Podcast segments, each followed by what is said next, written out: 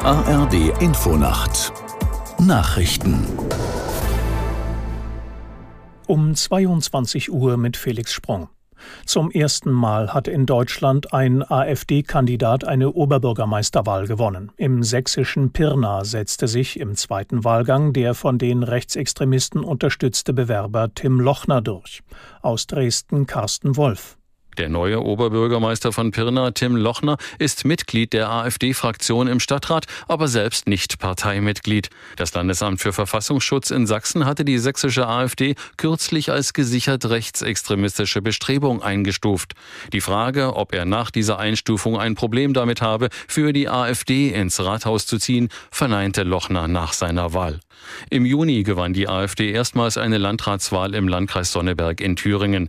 Im August dieses Jahres stellte die Partei in Ragun-Jesnitz in Sachsen-Anhalt einen ersten Bürgermeister in einer deutschen Gemeinde.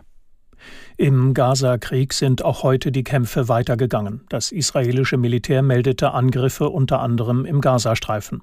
Aus ägyptischen Sicherheitskreisen hieß es aber, dass Israel und die Hamas grundsätzlich offen seien für eine erneute Waffenruhe und auch für die Freilassung weiterer Geiseln bzw. Gefangener.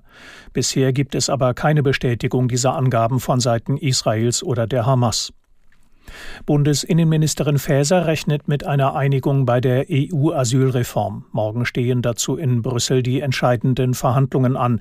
Faeser sagte der Frankfurter Rundschau, das künftige Asylsystem sei der Schlüssel, um Migration zu steuern und irreguläre Migration zu begrenzen. Unter anderem sollen Menschen, die nur wenig Chancen auf Asyl haben, ihr Verfahren künftig an den EU-Außengrenzen abwarten.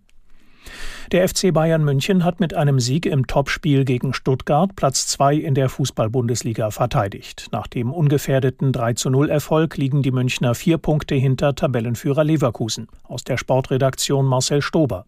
Bayern hat wieder ernst gemacht. Stuttgarts Stürmer blieben blass und beim 3-0 der Münchner traf auch Starangreifer Harry Kane, der seine Saisontreffer 19 und 20 erzielen konnte.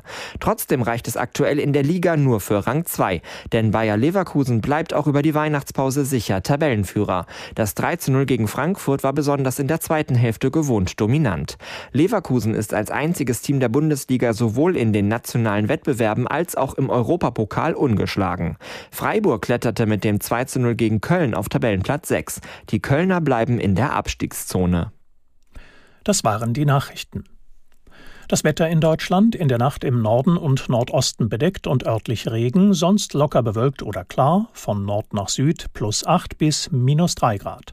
Tagsüber im Norden örtlich Nieselregen, im Süden Nebel, später auch längere Zeit sonnig, 4 bis 11 Grad. Es ist 22.03 Uhr.